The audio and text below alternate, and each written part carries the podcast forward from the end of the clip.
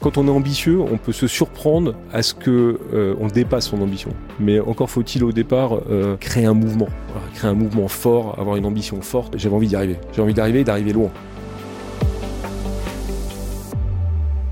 Bonjour, je m'appelle Guillaume Pommier, je suis un ancien banquier M&A de Lazare et le cofondateur de Training You, la première plateforme de préparation aux entretiens en finance et en conseil je vous souhaite la bienvenue dans le Career Insight, le podcast lancé par Training New pour mettre en avant des personnalités inspirantes qui évoluent dans ces secteurs.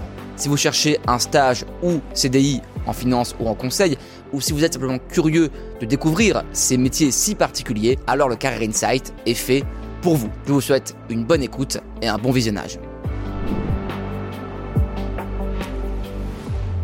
Nous avons le plaisir de recevoir David Salabi, qui est le fondateur de Cambon Partners. Bonjour Monsieur Salabi. Bonjour, enchanté de partager ce moment avec vous. Si cela vous convient, je vous propose de couvrir trois thématiques dans cet entretien. D'abord, votre parcours avant la création de Cambon Partners. Mhm. Ensuite, la création et le développement de Cambon Partners. Et enfin, les tendances du secteur M&A. Parfait, ça marche. Commençons avec la première partie. Pouvez-vous revenir sur votre parcours alors mon parcours académique, moi j'ai euh, donc j'ai eu un bac C à l'époque. Aujourd'hui ça n'existe plus trop. Euh, j'ai euh, j'ai fait l'université Dauphine, Paris Dauphine, où j'ai commencé par des mathématiques, mathématiques appliquées, jusqu'à la licence, puis ensuite la MSTCF, qui est la maîtrise des sciences et techniques comptables et financières, donc la voie royale vers l'expertise comptable, donc plutôt plutôt compta que finance au départ. Euh, et puis ensuite, j'ai, euh, je suis allé vers l'audit, que j'ai pris comme un complément de formation, en fait. Hein, c'est euh, comme une école complémentaire pour encore apprendre sur le terrain. audit pendant trois ans au sein du groupe de Loite. et quand je dis audit, c'est audit commissariat au compte. voilà. En parallèle, en parallèle, ça m'a permis de valider mon diplôme d'expertise comptable, puisqu'il faut de la pratique au sein de cabinet. Euh, et euh, j'ai bifurqué vers la finance euh, après Deloitte, donc en 97. je devais avoir 3-4 ans d'expérience hein, en audit, où j'ai bifurqué vers la finance au sein de la banque d'affaires Argile et Associés, qui est la banque d'affaires qui appartenait au groupe Lagardère, qui avait été fondée et qui appartenait au groupe Lagardère. Donc sur des deals très classiques, très académiques, sur de la grosse industrie française puis ensuite euh, de la tech, euh, notamment euh, au sein du groupe Matra, comme client, comme l'un des gros clients de cette banque.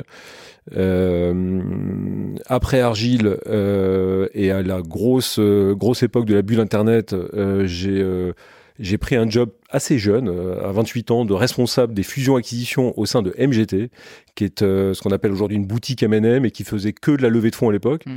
Et moi, j'ai apporté la, j'ai apporté la dimension euh, euh, fusion-acquisition, euh, M&A, à côté du département levée de fonds. Euh, en pleine en pleine folie euh, en pleine folie de la bulle euh, et à un âge où à un âge où on offrait sa chance aux jeunes aux très jeunes à l'époque parce que prendre la responsabilité d'un département je devais avoir 28 ou 29 ans et pour situer un peu l'époque hein, l'époque de cette bulle lorsque je démarre ce département ce département donc M&A dédié à ce qu'on appelait les startups internet à l'époque, euh, je fais une conférence de presse. Hein. Donc, vous imaginez l'événement. Donc je fais une conférence de presse avec une salle comble, avec des médias comme le Figaro, le Monde, les Échos, enfin des trucs très sérieux qui euh, qui prennent euh, le, Enfin, qui prennent cette, cette, création de département comme un événement de la finance parisienne. Euh, donc, enfin, une banque d'affaires dédiée aux valeurs Internet. Euh, donc, ça a été mon challenge assez jeune en tant que salarié, donc on, pourrait presque dire intrapreneur parce que on m'a offert cette chance euh, de, euh, de prendre un département et de le développer euh, from scratch, quoi, de A à Z. et ce que j'ai fait donc chez MGT pendant pendant cette époque de bulle, puis de dégonflement de la bulle après. Donc j'y suis resté de 2000 à 2003 et ensuite fin 2003, novembre 2003 exactement, je crée Cambon. Euh, je crée comment sur les cendres de la bulle Internet d'ailleurs, hein. période, période de crise, période où il n'y avait pas beaucoup de deals, euh, période où 90% euh, des, de l'entourage euh, consulter euh, me décourager de créer et euh, quelques-uns seulement m'encourager. Et puis finalement, j'ai pris, voilà, j'ai pris mon courage à deux mains et, et j'ai lancé ça en novembre 2003 tout seul. Alors, on va y revenir un, peu plus tard, mais revenons à la jeunesse de votre parcours. Comment avez-vous découvert l'univers de la corporate finance et qu'est-ce qui vous a séduit au départ dans cet univers? Corporate finance, je l'ai. Alors, c'est difficile de dater, mais je pense que ça m'a toujours intéressé dès le stade étudiant, en fait. Euh, comprendre, euh, comprendre l'entreprise, comprendre les ressorts de la croissance, comprendre ce que peut valoir une entreprise. Euh, j'y ai accordé tout de suite plus d'intérêt que les autres matières en tant tant qu'étudiant.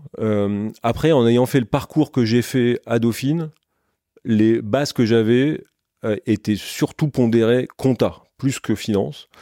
Et donc, c'était une facilité pour moi euh, d'aller d'abord travailler en compta euh, avant d'aller en finance. Mais je pense que la corporate finance, je l'ai aimé dès le stade étudiant, euh, certainement par des, par des, des, des, profs inspirants et, et, une matière qui, qui, permet de prendre plus de hauteur que de la compta. Mais la compta était nécessaire pour avoir l'assise, en fait, pour comprendre, c'est le langage, en fait. Il y, a, déjà la matière première, le langage, et ensuite l'analyse.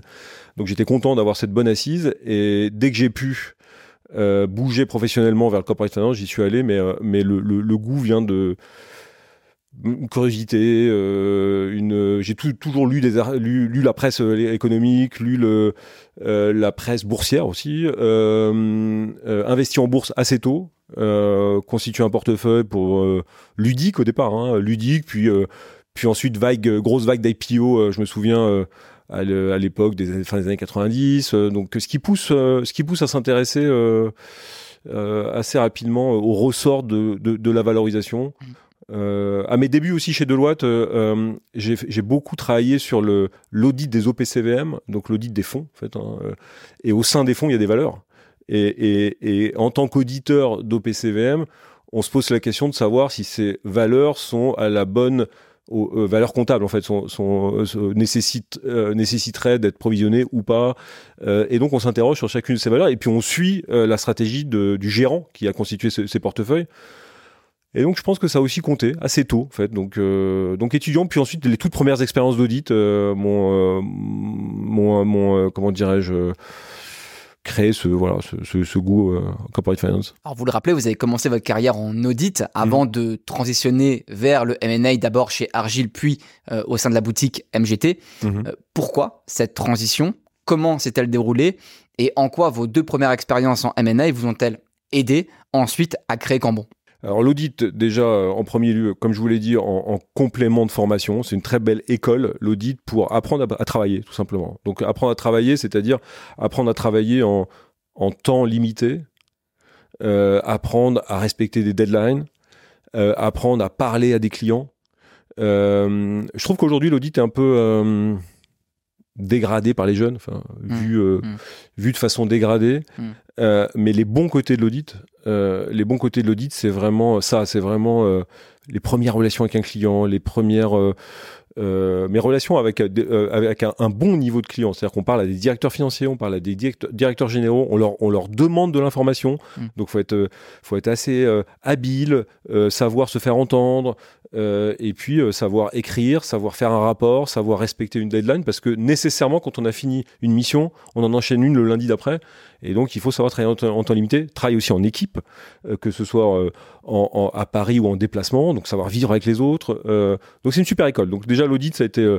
alors, je ne l'ai pas fait nécessairement pour ça, mais j'ai découvert les, bienfaits en, pratiquant. Et, puis ensuite, pourquoi j'ai bougé? Pour une question de valeur ajoutée, c'est-à-dire que le l'audit est, intéressant, épanouissant en tant que matière pour euh, parfaire ses connaissances en, en, en, comptabilité. Euh, après, en termes de valeur ajoutée à apporter, on est loin du conseil. on est loin du conseil, on est loin de. Je, je, me sentais trop loin de voilà de construire quelque chose, d'apporter suffisamment au client. On est dans le contrôle simplement, on n'est pas dans le, on n'est pas dans l'apport de conseil. Donc euh, donc euh, dès que j'ai pu, euh, une fois que je me suis senti, euh, je me suis senti à l'aise, confiant, une fois que j'avais les, les, bases pour, pour, pour bien bosser, j'ai saisi la première opportunité d'aller d'aller en finance. Donc première première expérience chez Argile. Alors pourquoi Très sincèrement, quand on fait de l'audit, il n'y a pas beaucoup d'opportunités de, passer en banque d'affaires. Donc j'ai saisi l'une des premières et il se trouve qu'elle était plutôt bonne. Mmh. donc donc très bien. là pour le coup, ça a été une très bonne école, banque très traditionnelle, euh, très pondéré, très marqué par, par une direction d'énarque. Et donc là, c'est l'écrit. En fait, j'ai beaucoup appris euh, sur le savoir écrire, savoir euh, utiliser les bons mots, savoir peser ces mots. on est loin de la finance, mais, mais dans le, la banque d'affaires et dans la vente, il y a, il y a de l'écrit. Il y a de l'écrit, savoir rédiger un email, savoir, savoir résumer une situation. tout ça, c'est très important. Ça, je l'ai beaucoup appris dans cette banque. De même que un haut niveau de technicité. Hein. la première mission sur laquelle je suis tombé, c'est la fusion Matra aérospatiale, donc un deal à plusieurs milliards, avec une technicité, avec des, risques de change en dollars, avec des avec des, euh, marchés cycliques, avec toute tout ce qu'on peut euh, imaginer comme, comme complexité en évaluation d'entreprise. Donc là, j'ai pris la technique et le, et le savoir écrire, savoir parler. Euh, puis ensuite, MGT, bah ça c'est la bulle Internet, c'est-à-dire que quand on a moins de 30 ans en 2000, tout le monde parle d'Internet. Tout le monde parle d'Internet et dès qu'on est dans autre chose que de l'Internet, on se sent ringard. Et euh, alors ça, les plus jeunes aujourd'hui s'en rendent pas compte, mais, euh, mais c'est fou comme ça a été marquant et que tout le monde voulait être entrepreneur, tout le monde voulait euh, se diriger vers ce, ce, ce, ce nouveau Eldorado en fait, hein, où on imaginait plein de choses. Hein. On imaginait que tout allait devenir digital, qu'il y aurait plus de magasins dans les rues, que, enfin, c'était vraiment incroyable. donc ça a été irrésistible pour moi d'aller vers cette expérience. Et il y avait une deuxième raison. Il y avait une deuxième raison, c'était euh, le plus d'autonomie et d'indépendance possible. C'est-à-dire que je pense qu'il y a certaines personnalités qui sont, bien avec les structures euh, assez hiérarchisées, assez lourdes, euh, parce que ça apporte du confort en termes de, voilà, de, cadrage, d'évaluation, de grille.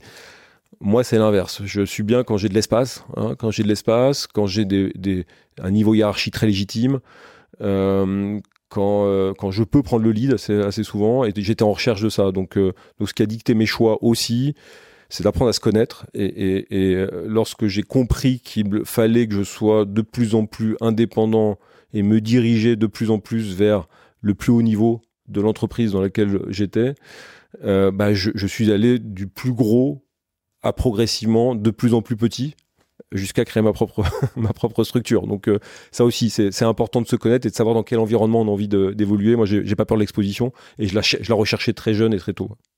Alors vous parlez d'entrepreneuriat, passons à la deuxième partie de cet entretien, la création et le développement de Cambon Partners. Pourquoi et comment surtout est né au départ en 2003 ce qui était dénommé la financière Cambon? Ouais, financière Cambon au départ pour, euh, parce que 31 euh, ans, création de banque d'affaires, euh, il fallait que je me vieillisse un peu. J'avais pas de cheveux gris encore, euh, donc financière, Cambon. Donc on avait l'impression que ça existait depuis très longtemps. D'ailleurs, dès mon premier rendez-vous, quand je me suis présenté, David Salabi, financière Cambon, tout le monde avait l'impression de connaître. En fait, c'était assez marquant. Donc ça, c'était un choix, on va dire euh, malin euh, et, qui correspondait aussi à une période où on sortait de la bulle Internet et on recherchait du euh, peut-être un peu de sérieux d'austérité. On était, on était sorti d'une période très fun, conceptuelle, avec des noms un peu drôles, un peu colorés. Là, moi, je ressentais qu'il fallait du sérieux et de l'austérité, et d'autant plus à 31 ans, au, moment, au moment où j'ai créé. Donc, la, raison de Financière Comment au départ, sur le nom en tout cas, c'est ça. Et puis, pourquoi j'ai créé, c'est que si je devais être vraiment euh, sincère, et je vais l'être, euh, c'est presque par défaut que je l'ai créé. En fait, au départ, c'est le, constat, c'est que je, c'est un métier euh, dans lequel j'ai l'impression d'être, j'avais l'impression à l'époque et toujours d'ailleurs d'être tombé comme un comme un poisson dans l'eau. Enfin, c'est vraiment, c'est, intéressant ces révélations. En fait, on se cherche un peu, on a différentes expériences. c'était pas du tout le cas lorsque je faisais l'audit avant. Et puis, à partir du moment où je, je progresse en banque d'affaires, euh, et de plus en plus et encore plus sur les sociétés de taille, on va dire taille humaine. Euh, là, j'ai vraiment l'impression d'être dans mon élément, de maîtriser euh, toutes les, les tout, ce qui est nécessaire pour donner le bon conseil, pour m'épanouir, pour pour exceller dans ce domaine-là. et donc, la décision a été prise fin 2002, début, début 2003, et là la structure dans laquelle je suis, MGT, on est, faut se rappeler qu'on est en pleine période de crise hein, dans la tech, donc on est dans la tech et on est en énorme crise de dégonflement de la bulle Internet. Et là, autour de moi, la structure baisse un peu les bras. moi, je suis responsable d'un département, mais je suis pas responsable de l'ensemble de l'entreprise. Mon département, il marche bien, il est rentable malgré cette crise. Donc j'ai toujours eu à cœur d'être euh, rentable et de faire prospérer les équipes, tant bien que mal. C'est pas des années incroyables, mais ça allait. En revanche, les autres équipes, levées de fonds et puis la, direction avait un peu baissé les bras. Et donc, je sentais que c'était plus un tremplin pour moi. Donc, il m'avait donné ma chance et, et j'avais, euh, je pense, fait mon devoir pendant, pendant trois ans. Et euh, j'ai prévenu mon équipe euh, début 2003 qu'ils avaient six mois pour, pour se recaser, que je partirais le dernier. Ce que j'ai fait, une fois que tout le monde a, trouvé un boulot, tout le monde s'est recasé, parce que j'avais pas les moyens de les reprendre pour démarrer. Euh, mais je voulais que je voulais finir très proprement. Euh, bah, j'ai créé, euh, j'ai créé parce que c'est la seule chose que je sais faire et l'entreprise dans laquelle j'étais ne m'amenait plus rien, voire même n'était plus assez encourageante. Il n'y avait pas assez d'énergie ambiante à mon goût. Et donc, en me posant pas mal de questions et, aussi avec, avec certains bons conseils autour de moi, j'ai décidé de créer. Alors, 2003, c'était il y a un petit moment maintenant. 20 ans. 20 ans. Quelles sont les grandes étapes du développement de Financière Cambon qui est devenu entre-temps Common Partners? Les grandes étapes, euh, alors les grandes étapes, c'est euh, on peut le voir, on peut le voir par plusieurs euh, plusieurs angles. On peut le voir déjà par l'angle des, des des arrivées. Euh, des arrivées, euh, on peut le voir aussi par l'angle des secteurs et des métiers qu'on a développés. Euh, donc si si on commence par le peut-être par les secteurs, parce qu'après les arrivées vont, vont, vont, être logiquement expliquées par ça. au départ, encore une fois, je démarre en, période de crise, tout seul. Euh, où euh, je viens avec un, un, background où mon réseau constitué sur les trois, derniers qui trois dernières années qui précédaient était dans le domaine de la tech. La tech en 2003, il n'y a plus beaucoup de valeur Internet, plus beaucoup d'e-commerce, plus beaucoup de digital. L'un des seuls secteurs qui restait à peu près qui restait à peu près propice à, à, à des deals, c'était ce qu'on appelait les SS2I à l'époque, les ESN aujourd'hui, donc le, le service IT. Mm. Et donc j'ai pris ce secteur-là au départ, euh, premier, euh, premier tremplin, et ça c'est 2003, 2003, 2007, vraiment euh, que ça. Voilà. Et, et, ce qui est intéressant, c'est qu'à partir de, à partir de 2007, les autres euh, les autres secteurs ont commencé à revenir et à se redévelopper. Donc en premier lieu le e-commerce. À partir de 2007, le e-commerce est revenu très fort et euh, est devenu une deuxième très belle brique chez nous, sachant que le service IT, les SS2I sont restés évidemment depuis 20 euh, ans un, secteur phare. Tous les secteurs qu'on a engrangés sont restés hein, tout le long, bien sûr. Hein. Donc au départ les ESN, puis à partir de 2007 le e-commerce avec une très grosse vague en e-commerce peut-être euh, beaucoup, enfin, une bonne, euh, je sais pas, vingtaine de deals parmi le top 50 français. Hein.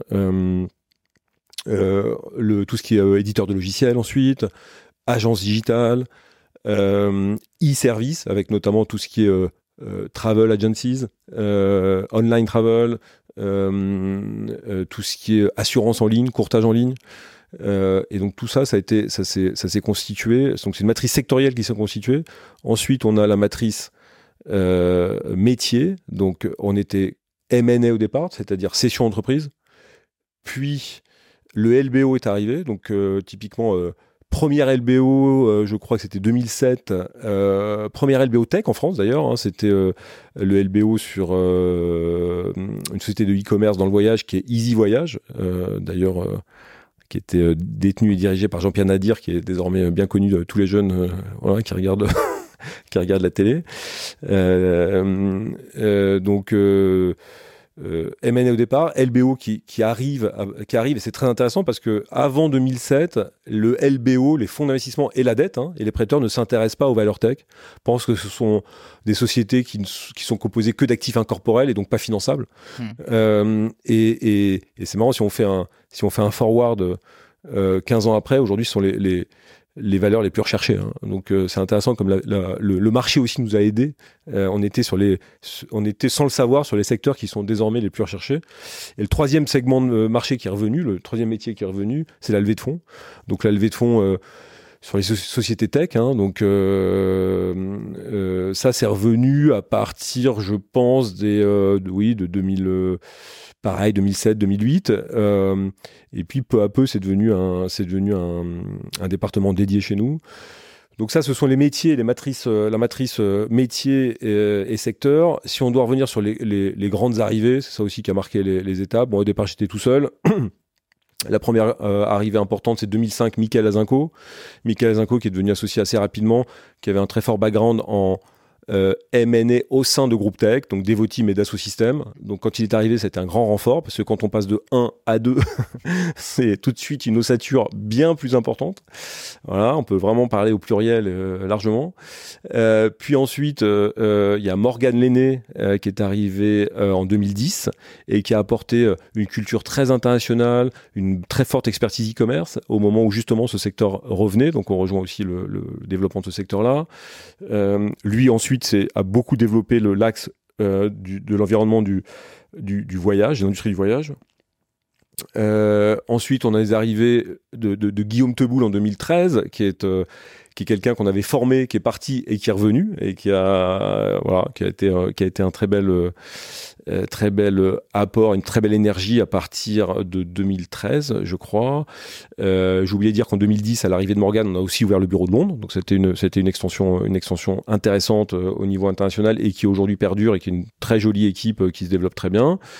Euh, et puis ensuite, il y, y, y a, un mouvement fort, c'était en euh, 2017, euh, 2017, où là, deux choses. Euh, euh, arrivée d'un associé majeur, c'est la première fois qu'on euh, fait venir un associé aussi lourd, avec une carrière derrière euh, aussi forte. C'est Laurent Azout, qui était, qui est un ancien Lazare et Messier, donc associé tech de ces grandes maisons très réputées et qui nous choisit, alors qu'il était euh, vraiment euh, chassé par, par beaucoup de gens, qui nous choisit, avec lequel euh, on est ravi de partager une, depuis cinq ans une, un gros développement.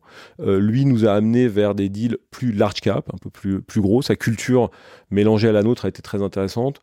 et c'est le moment aussi, 2000, 2017, où on refait l'identité de Cambon. Donc financière Cambon, vous avez cité tout à l'heure. Euh, correspondait plus euh, au fait que euh, on, était très actif sur des deals cross-border, donc des deals très internationaux. Avec Financière Cambon, on, présumait qu'on était très franco-français, ce qui n'était pas du tout le cas. la moitié de nos deals sont faits avec des contreparties internationales. Et donc là, on a, senti que notre, progression plus le fait que plus ce facteur international nous a incité à, tout à changer toute l'identité en Cambon Partners et tout ce qui va avec. On a refondu euh, le site web, l'identité, le voilà, les, tous les, les mots clés euh. Donc ça, a été ça a été aussi un moment marquant. Et depuis cinq ans, donc voilà, ça c'était il y a c'était il y a cinq ans. Et depuis cinq ans, il y a une très forte croissance tous les ans, euh, avec le sentiment que que le flux s'est inversé, c'est-à-dire qu'on a passé peut-être 15 ans, 12 à 15 ans à être plutôt en demande, à, à montrer au marché ce qu'on savait faire, à aller chercher les deals, euh, à, à, créer des situations. Et là, depuis cinq ans, c'est plus l'inverse, c'est-à-dire qu'on est assez demandé. Euh, le marché a compris ce qu'on savait faire, le marché a observé. On a ce qu'on appelle un track record maintenant, et donc, euh, ce qui est très intéressant, c'est que c'est que désormais, on est, euh, nos compétences sont sont connues et on est dans le cercle des euh, des banques d'affaires qui sont assez recherchées sur nos domaines. Alors je rebondis sur cette dynamique de croissance. Comme on Partners, aujourd'hui, c'est plus de 400 opérations, dont près de 50% sur les cinq dernières années, ce qui est assez significatif. Euh, selon vous, quelle, quelle est le, la recette de ce succès, de cette success story, et quelles sont aujourd'hui les grandes particularités de Common Partners par rapport aux autres banques d'affaires de la place parisienne? Euh, effectivement, beaucoup de beaucoup de deals. Nous, on est on est vraiment euh, on est vraiment dans le dans le enfin j'allais dire dans le volume. C'est peut-être pas le bon mot parce que on, on fait vraiment du sur-mesure, mais mais je dirais qu'on a un taux de conversion de 100% ou quasi. C'est-à-dire que lorsqu'on prend lorsqu'on prend un dossier, on le sort. Euh, l'une des clés d'ailleurs, pour rebondir là-dessus, l'une des clés de succès, c'est la sélection, c'est la conviction. Conviction, c'est un des, d'ailleurs, des, trois, euh, des trois mots euh, qui constituent notre raison d'être aujourd'hui. Euh, conviction, dépassement, plaisir. Voilà, c'est ce qui, c'est ce qui définit la raison d'être de Cambon aujourd'hui.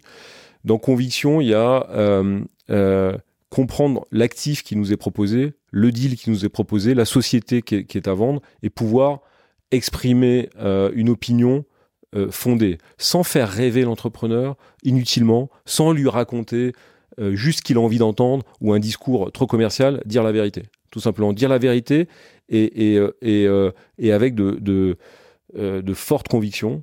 Donc ça, c'est extrêmement important parce qu'en fait, ça permet d'être sélectif. C'est-à-dire que lorsqu'on n'y croit pas, on le dit et on ne prend pas le dossier. Et du coup, euh, euh, euh, ça, nous, on recherche pas des mandats, on recherche des deals qui, qui se convertissent. Et, et ça, je pense que ça a été essentiel parce que dans, cette, dans cet aspect sélection, ça nous permet de... Alors, la sélection vient aussi de, de, nos, de nos spécialisations sectorielles, qui est l'une des clés de la réussite aussi. Évidemment, pour émettre des opinions fondées, il faut connaître euh, le sous-jacent, connaître les secteurs et connaître les entreprises dont, on parle. Donc ça, c'est évidemment, euh, ça nous permet d'avoir les bonnes, les bonnes opinions, de, de, nous tromper le moins possible. Euh, et donc, euh, ça nous permet d'être sélectif à l'entrée, donc euh, dire la vérité et, jouer donc les alignements d'intérêts. Lorsqu'on dit à quelqu'un qu'on pense que sa société vaut un certain prix et qu'on va essayer toujours de faire mieux, de se dépasser, d'où le, dépassement, eh bien, on, crée un alignement d'intérêts entre notre travail et les attentes du client. Donc ça, c'est extrêmement important. et et, dans la sélection et la conviction, il y a aussi savoir parler de nos sujets. Ça, c'est extrêmement important. C'est-à-dire qu'à partir du moment où on a pris le dossier, il s'agit de le vendre. Il s'agit de le vendre à des investisseurs, à des acquéreurs. Et pour savoir bien vendre, il faut savoir parler des actifs. Moi, je vois trop de autour de nous, sans, je sais pas, il y a très bons banquiers d'affaires autour de nous, donc je suis pas du tout en train de dire qu'on est euh, les meilleurs avec nous, etc. Mais je vois parfois, euh, et je suis étonné de voir à quel point certains euh, ne savent pas exactement de quoi ils parlent. Et or, euh, lorsqu'on a une entreprise à vendre, je pense que c'est essentiel d'être très investi et de, et de, comprendre parfaitement ce dont on parle. Et je pense qu'en étant sélectif au départ, en sachant exactement de quoi on parle, en ayant évidemment après le BABA, c'est-à-dire toute la bonne technicité euh, et le savoir, savoir processer, savoir faire un deal, ben on accroît largement les chances de succès. Et donc, lorsqu'on cumule, je sais pas, 50, 60, 70 process par an, euh, et qu'on les sort tous, quasiment, euh, c'est ça les clés du succès. Donc c'est tout cet enchaînement entre le moment où on, discute de l'opportunité, le moment où on l'exécute, euh, et, l'aboutissement. Donc c'est vraiment, je pense que ça c'est le, c'est vraiment le, une des clés, une des clés importantes. Quand vous avez créé cette boutique, vous étiez tout seul. Aujourd'hui, vous avez de nombreuses équipes autour de vous. En quoi votre quotidien a-t-il changé entre les débuts et maintenant?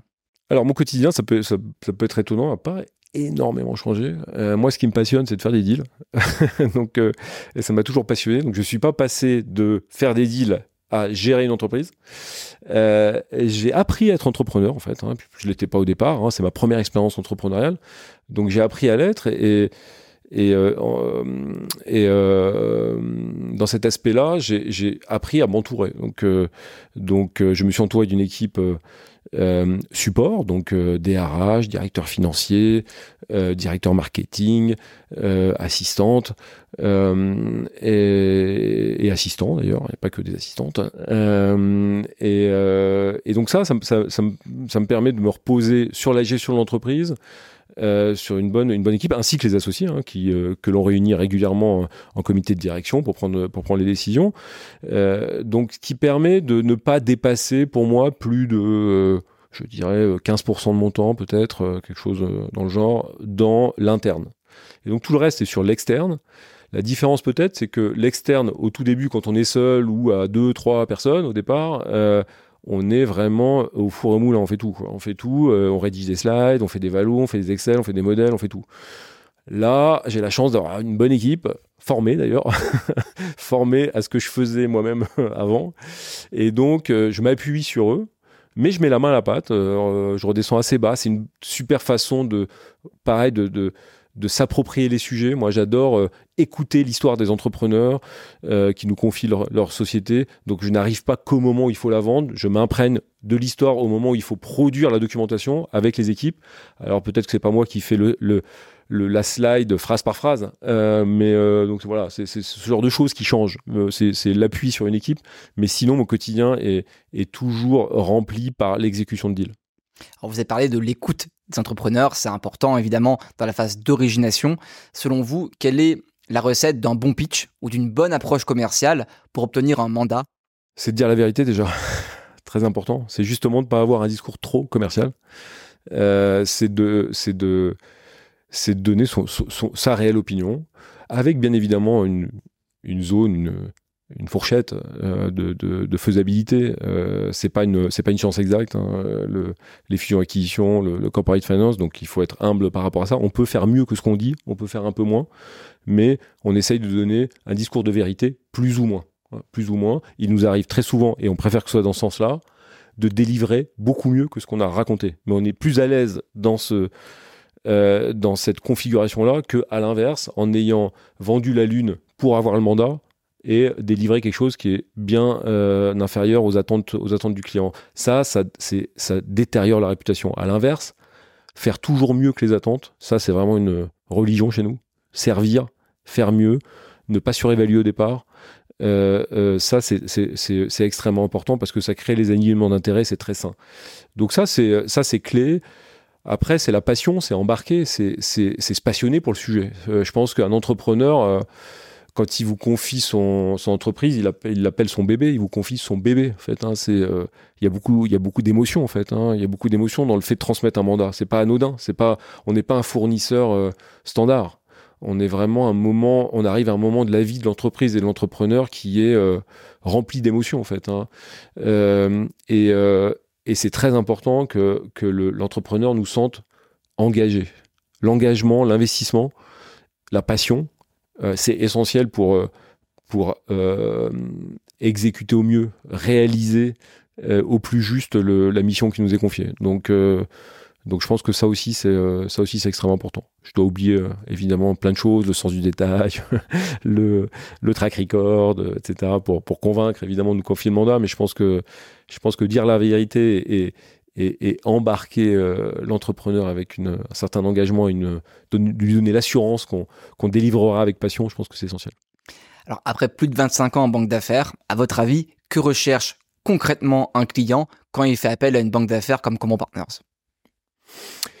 Il cherche à ce qu'on s'occupe bien de lui, c'est-à-dire qu'il cherche à être le premier client et pas le, le dernier de la pile, ça c'est certain. Il cherche, à, il cherche un traitement sur mesure. La banque d'affaires, euh, c'est un produit de luxe. C'est euh, pas euh, voilà, c'est pas une démarche standard.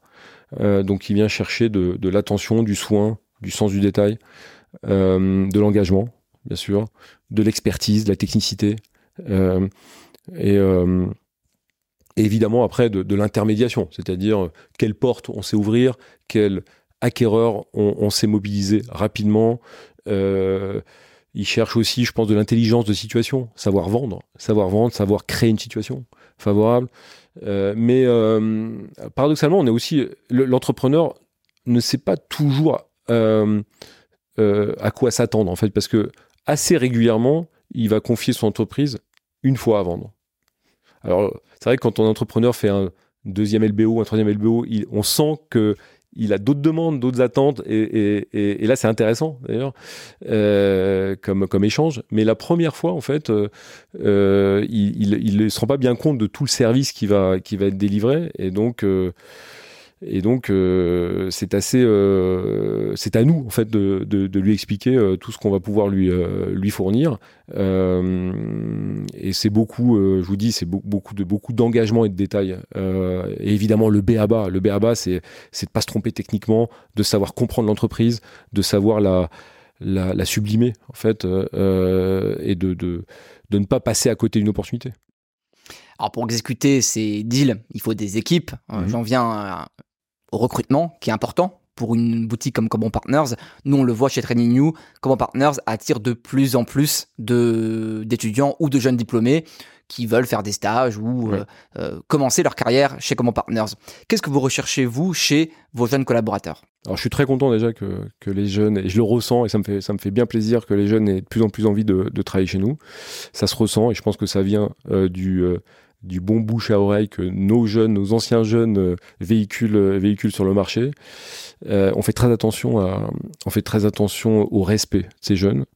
J'ai moi-même été marqué par mes passages en banque d'affaires précédemment, au début, début de carrière, où, au sein de, au sein de, de, de structures plus, plus importantes, où le où le respect n'était pas toujours là, très sincèrement. Euh, il y a encore beaucoup de maisons où euh, on peut euh, débarquer à, je sais pas, à 20h pour demander un pitch pour le lendemain 9h. Enfin, c'est des choses qui n'existent pas chez Cambon. on n'est pas là pour travailler toutes les nuits inutilement. on peut savoir faire des rendez-vous sans support. On peut, on peut s'adapter à toute situation et protéger nos équipes. Donc ça, c'est extrêmement important. Donc nos jeunes, je pense, véhiculent un bon bouche parce qu'on les respecte beaucoup et, on les fait participer largement au vivre ensemble, euh, donc à tous nos événements internes. Euh, on les fait participer aussi, on leur donne beaucoup d'expositions sur nos deals très tôt parce que c'est notre culture. Encore une fois, j'ai créé la banque d'affaires à 31 ans. Donc, Michael m'a rejoint, il avait euh, moins de 30 ans euh, quand il m'a rejoint en 2005. On a tous été habitués à, très jeunes faire des choses qui sont supposées être faites par des, par des gens plus âgés. Et donc, nos jeunes, on les expose euh, assez vite. Et donc, ça suppose qu'ils soient assez talentueux, hein, en l'occurrence. et donc, et donc, lorsque c'est le cas, ça fonctionne, ça fonctionne très bien chez nous. Donc, qu'est-ce que Qu'est-ce que je demande à nos jeunes qu'ils aient, euh, qu'ils aient de la personnalité, qu'ils aient de la personnalité, qu'ils euh, n'aient pas peur de s'exposer, voilà, euh, qu'ils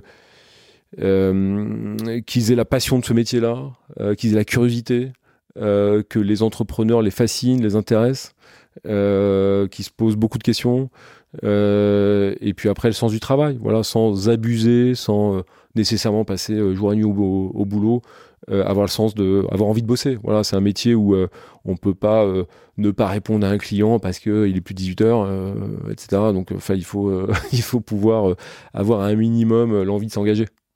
Quels seraient vos conseils pour décrocher un stage ou un CDI chez Common Partners? Postuler déjà, on reçoit, on en reçoit beaucoup et on est très ouvert à en recevoir encore plus. je pense arriver vraiment au moment de fin d'études, fin d'études, voire même euh, dernier stage, parce que, euh, comme je le disais, nos, euh, nos stagiaires, alors la question ne portait pas nécessairement sur les stagiaires, c'était aussi peut-être sur les jeunes diplômés, mais alors si on, si on, on traite déjà les stagiaires, on les expose comme des futurs analystes, hein, donc donc c'est pour ça qu'on aime bien qu'ils soient vraiment en fin d'études ou voire même en ayant déjà fait des stages. Euh, et en ce qui concerne les, jeunes diplômés, je pense que c'est l'expérience précédente et la personnalité. On a, on a, on a toujours fait un, compromis entre, euh, entre diplôme, euh, base académique et personnalité. Je pense que un banquier d'affaires, c'est un tout. et une équipe de banquiers d'affaires, c'est un tout. On est, certains sont, sont complets, ont toutes les, ont toutes les caractéristiques pour, pour être les meilleurs banquiers de la place. D'autres ont certains de ces points forts, pas tous. C'est pas grave. Euh, l'important, c'est d'en avoir des points forts.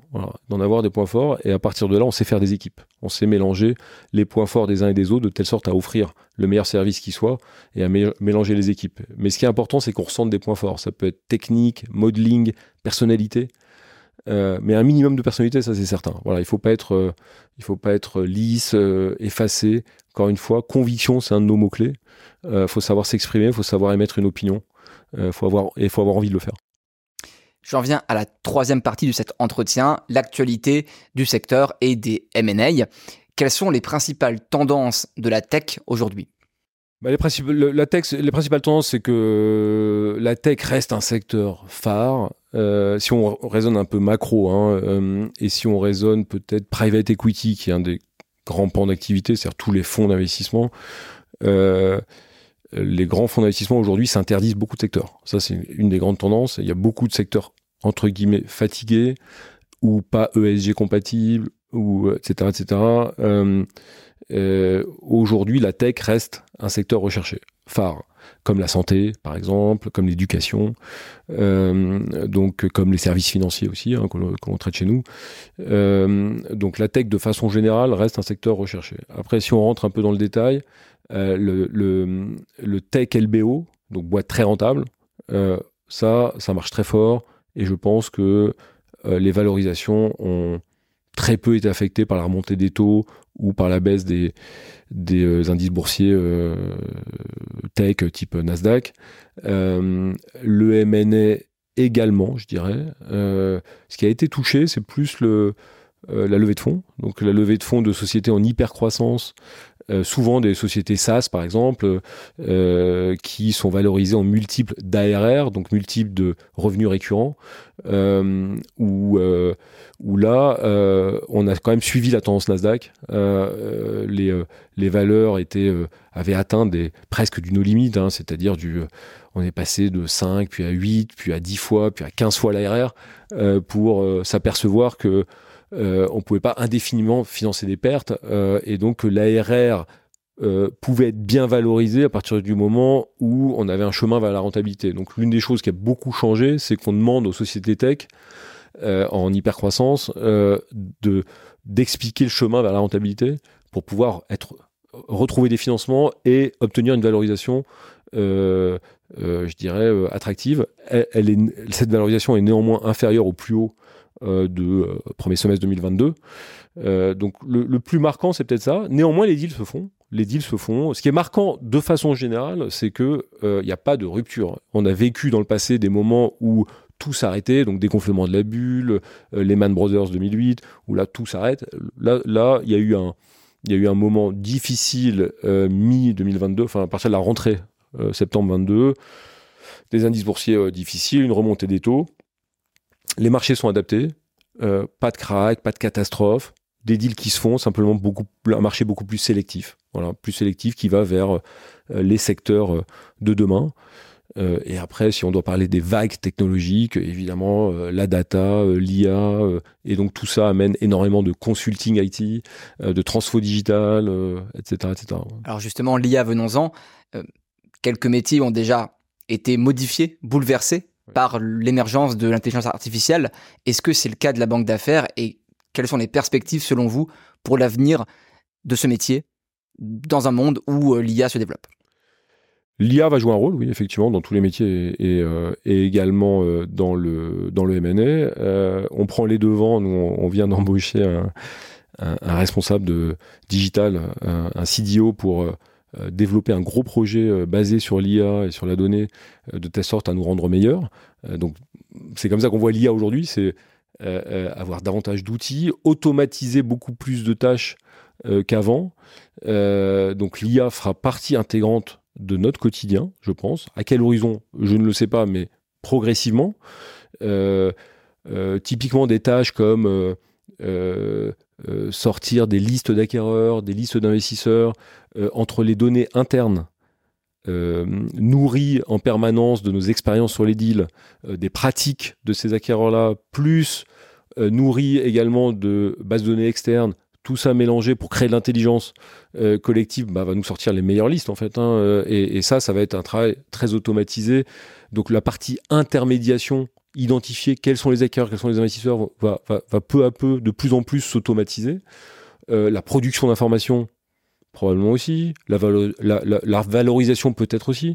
Euh, mais ce qui sera irremplaçable, euh, ce sont les soft skills, ce sont les, les, la vente, la sensibilité de, de, situation, en fait. Hein. comprendre une situation, comprendre, définir l'étape d'après, euh, comprendre euh, comment réagir face à, une, face à un cas, euh, comprendre les attentes d'un vendeur, d'un acheteur, créer des situations de frustration, des situations de peur, des situations qui font agir pour gagner un deal, des situations d'enchère.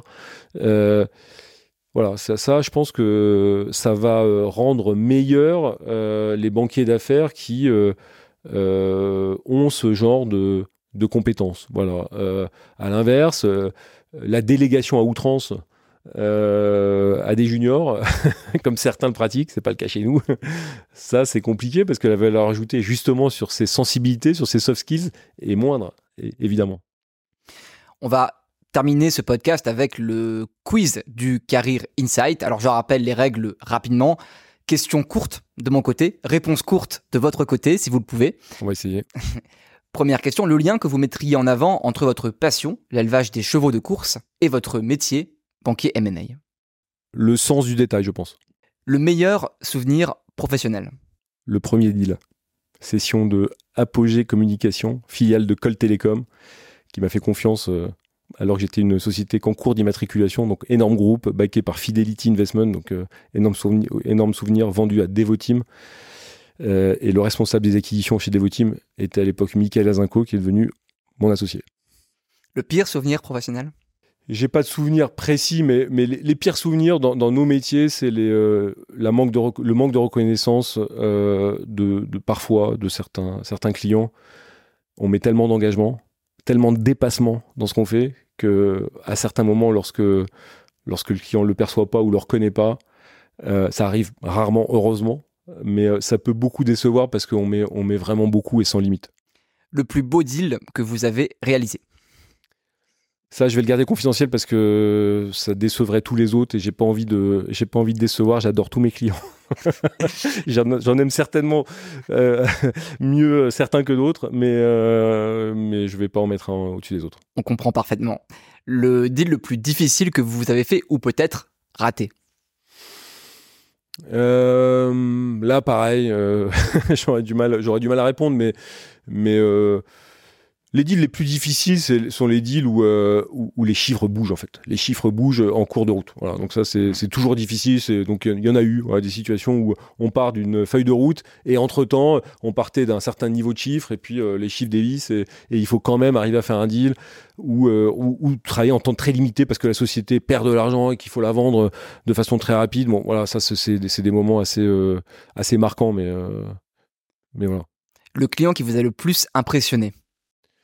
J'adore, j'adore beaucoup. Les entrepreneurs sont impressionnants, tout sincèrement. Enfin, c'est vraiment une race à part, c'est exceptionnel. C'est, c'est ce qui fait la beauté de ce métier. Moi, ce qui, ce qui m'anime tous les jours, c'est les rencontres. C'est les rencontres, c'est la découverte, c'est le voilà. Donc, euh, euh, allez, si je devais euh, citer un, une personne marquante, mais c'est, c'est peut-être euh, objectif puisque c'est une société pour laquelle j'ai fait quatre deals et je pense que c'est le record.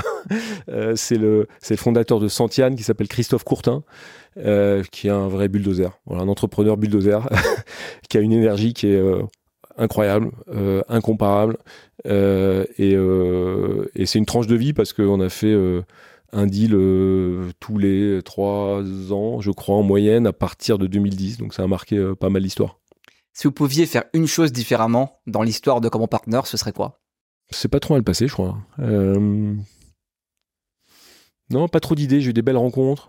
Il y a plein d'erreurs que j'ai évitées. Ça, euh, je saurais pas les, les, les, mais des, oui, des, des, embauches euh, que j'ai bien fait de, de, ne pas faire, euh, ce genre de choses. Mais non, ça s'est bien enchaîné. J'ai eu de la chance et, et j'ai, je pense, avoir pris de, plutôt de bonnes décisions.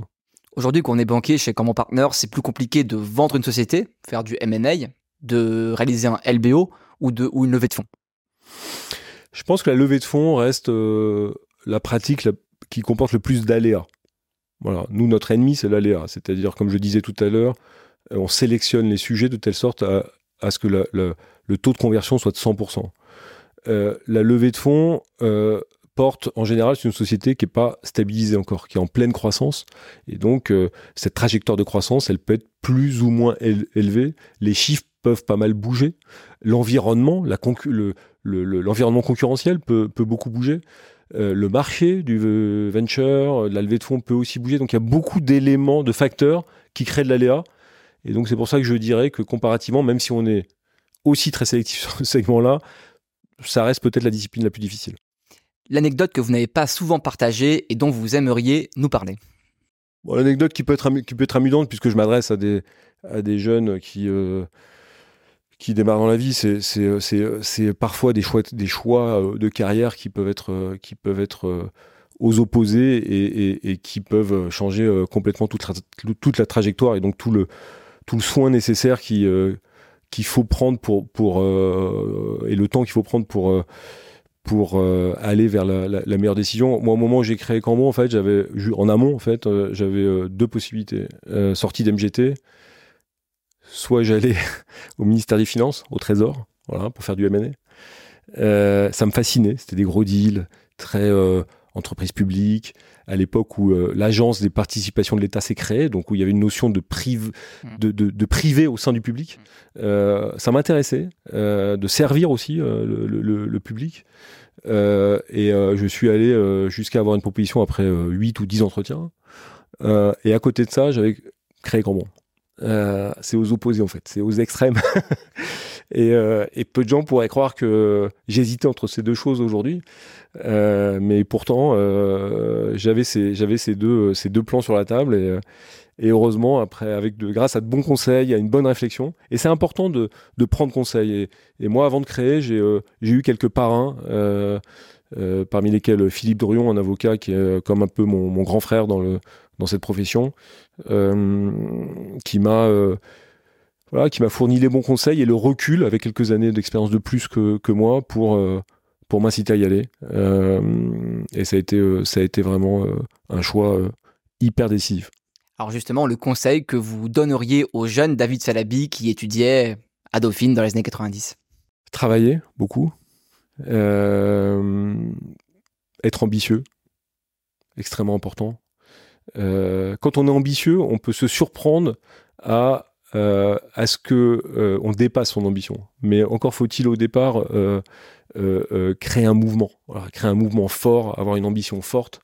Moi, je suis très au-delà de mes ambitions. Je, je, suis au-delà de tous mes rêves. Je pensais jamais arriver, arriver à ce niveau-là, mais à minima, j'avais envie d'y arriver. J'ai envie d'arriver et d'arriver loin. Ou, je ne sais pas, mais un, un mouvement fort de, de, sortir de la masse, de sortir du standard, euh, de, voilà, de laisser une trace. Euh, et après, euh, cette, ce mouvement-là, cette énergie, cette énergie-là, elle, elle permet à d'autres énergies de se créer et, à, et, à, aller bien au-delà de ses espérances. C'est ce qui m'est arrivé. ne pas avoir peur, évidemment. Voilà, ne pas avoir peur, y aller. De temps en temps, se faire mal. Voilà, c'est pas être, pas être maso. C'est à certains moments, pour passer des paliers, ça peut être dur. Ça peut être dur, faut l'affronter. Faut l'affronter, faut le passer. Ça peut faire un peu mal, mais euh, faut l'accepter. Euh, c'est difficile de passer des paliers si, à un moment donné on, ne mobilise pas tous ses efforts. Merci David Salabi pour votre temps. Merci à tous d'avoir suivi ce podcast et rendez-vous pour le prochain épisode. Merci d'avoir suivi ce podcast. Je vous donne rendez-vous le mois prochain pour le prochain épisode. En attendant, n'hésitez pas à vous abonner à notre page YouTube pour retrouver tous les épisodes du Carrière Insight ainsi que nos webinaires, à suivre nos pages LinkedIn et Instagram pour être au courant de l'actualité financière et du conseil, et à vous abonner à notre plateforme Training New si vous êtes en recherche de stage ou de CDI pour booster votre préparation.